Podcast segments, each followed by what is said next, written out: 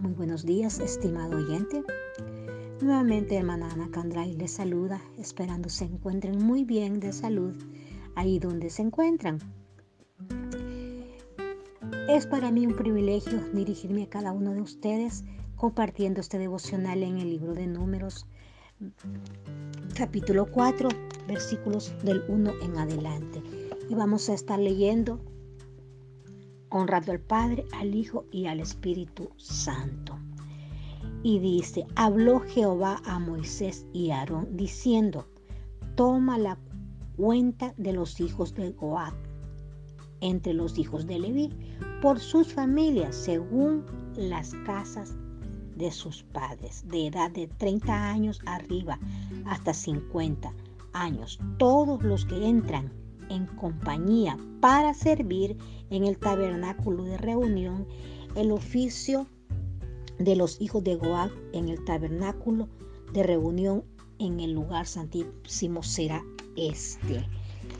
Cuando haya de mudarse el campamento, vendrán Aarón y sus hijos y desarmarán el velo de la tienda y cubrirán con él el arca del testimonio y, podrán, y pondrán sobre ella la cubierta de pieles de tejones y extenderán encima un paño todo de azul y pondrán sus varas sobre la mesa de la proposición. Extenderán un paño azul y pondrán sobre ella las escudillas, las cucharas, las copas y los tazones para libar y el pan continuo estará sobre ella. Y extenderán sobre ella un paño carmesí y lo cubrirán con la cubierta de pieles de tejones y, lo y pondrán sus varas. Amén, gloria al Señor.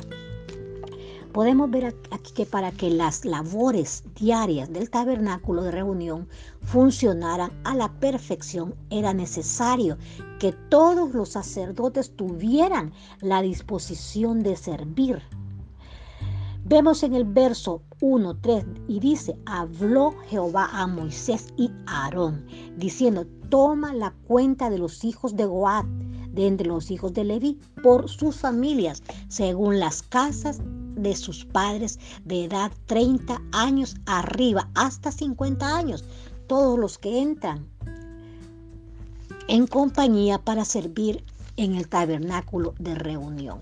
Está hablando de un servicio en grupo. Está hablando de una delegación en grupo. Aarón se encargaría de poner a cada sacerdote en su cargo y oficio. En el verso 19 dice, para que cuando se acerquen al lugar santísimo vivan y no mueran. Haréis con ellos esto. Aarón y sus hijos vendrán y los pondrán a cada uno en su oficio y en su cargo. Solo cuando se hacen las cosas podemos ver aquí en unidad, en grupo, en orden, funcionan de manera perfecta. ¿Por qué? ¿Por qué delegar tareas? Porque genera responsabilidad. Uno de los factores que determinan el fracaso es la falta de responsabilidad. ¿Por qué? Porque, porque genera mayor productividad. Los alcances trabajando en grupos son mucho más, hermanos, grandes que trabajando solos.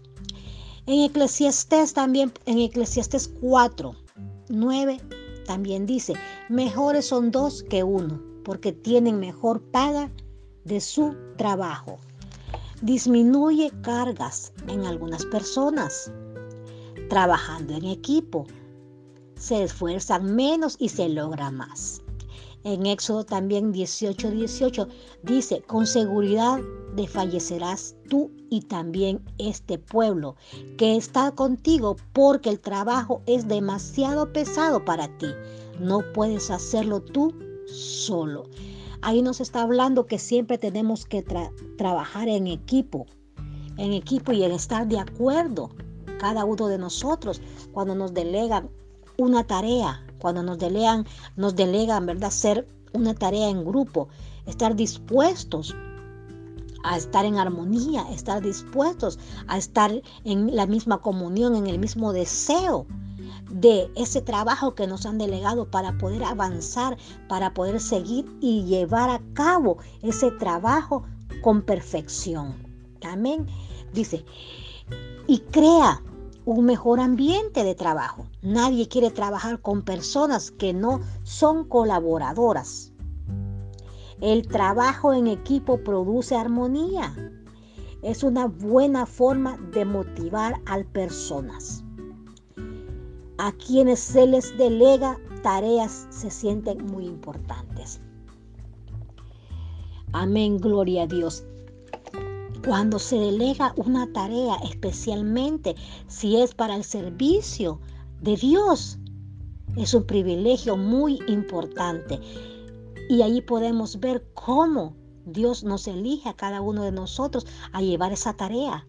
Pero ¿cómo vamos a llevar esa tarea? ¿Cómo esa tarea que nos delegan? ¿Vea? Como, como puede ser una tarea como los levitas, amén, gloria al Señor, ¿verdad? Que delegan tareas, ¿cómo las delega? En unidad, en armonía y en equipo. Amén, gloria a Dios. ¿Qué se necesita para delegar bien? Como número uno, saber lo que se quiere, saber lo que quiere usted lograr. Si alguien no sabe lo que quiere, no podrá escoger a quienes le pueden ayudar. Como número dos, conocer la habilidad de cada uno de los miembros que conforman su equipo. Cuando se delega tareas a quienes no tienen ese don o habilidad, no pueden rendir al máximo. Amén, gloria a Dios. Ejercer medios de control.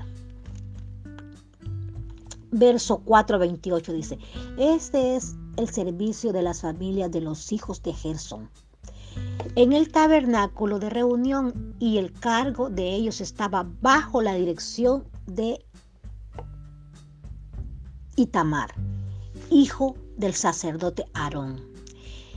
De, y de nada sirve delegar funciones si no hay a quienes las pueda supervisar.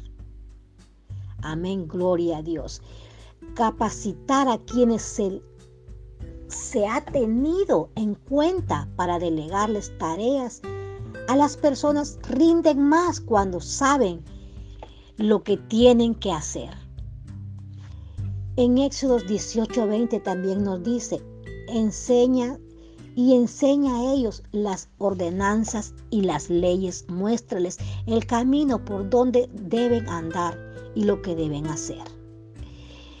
Brindar los medios o las herramientas necesarias para lograr el propósito, hermanos. La mejor forma para que las cosas funcionen de manera perfecta es si aprendemos a delegar tareas a los demás. Las grandes cosas no se pueden conseguir solos. Nuestra familia es nuestro equipo de trabajo. Juntos podemos conseguir grandes cosas, siempre en la unidad, en la iglesia o en su casa, cuando usted quiera emprender algún trabajo. No se quiera usted hacerlo usted solo porque se sobrecarga. Hay equipo, hay un equipo, puede delegar un equipo, puede delegar a los demás miembros. Hay una persona que han puesto para delegar. Hay una persona que han puesto para supervisar.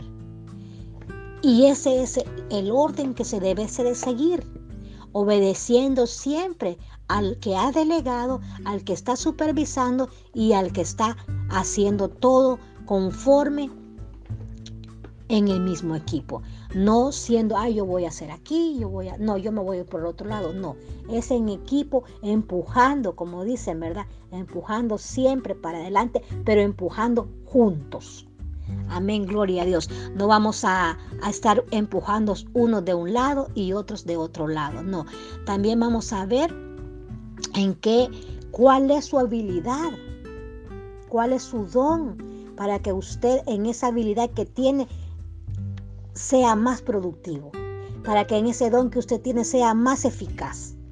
Amén, gloria al Señor. Tenemos que saber también con las personas que estamos determinar cuál es su habilidad, determinar cuál es su don, para poner al que delegan, para que lo ponga a hacer lo que sabe hacer mejor, siempre en el círculo de la unidad y del equipo en que se está llevando a cabo lo que nos han la tarea que nos han delegado. Amén. Gloria al Señor. Siempre en unidad, en un mismo acuerdo, en un mismo orden, porque las cosas de Dios son ordenadas.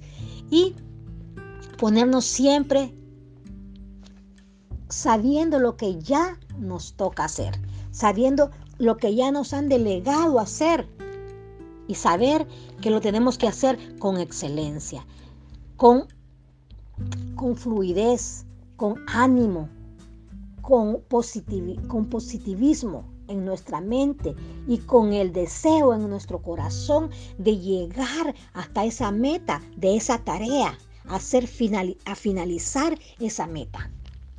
¿Cómo lo vamos a hacer? Con responsabilidad, también porque la irresponsabilidad quita mérito. La irresponsabilidad porque no vamos a estar unos siendo responsables y otros irresponsables y los responsables cargando con la irresponsabilidad de los demás. Una persona irresponsable no es efectiva para trabajar en grupo. Tenemos que concientizar en ser responsables a la tarea que nos han dado.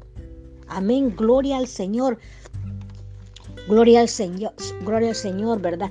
Porque todo, todo lo que se hace en grupo, todo lo que se hace en familia, todo lo que se hace en el ámbito, en grupo, ya sea en su casa, ya sea en la iglesia, ya sea en su trabajo, si usted lo hace en grupo y lo hace bien, con responsabilidad, con perseverancia, déjeme decirle que usted va a salir en triunfo con la tarea que le han puesto, va a salir victorioso y va a salir menos cansado, menos agobiado, menos estresado porque se ha sabido trabajar en grupo, se ha sabido trabajar en, armonía y con responsabilidad.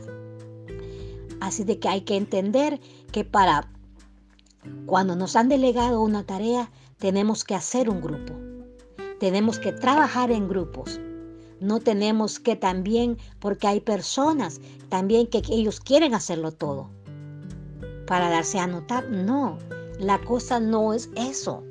La cosa no es de que nosotros nos llevemos la, la, vanagloria, no. La cosa es de que el grupo con el que estamos trabajando se sienta bien, se sienta que vamos avanzando, se sienta que estamos en una misma unión. Y es tan bonito, hermanos, es tan bonito trabajar unidos. Es tan bonito entender que en la habilidad en la que nosotros somos, estamos, en la, en la habilidad en la que nos desempeñamos, vamos a funcionar a la perfección. Y todo se hace en el mismo grupo, con armonía, con responsabilidad. Amén, gloria a Dios. Aprendamos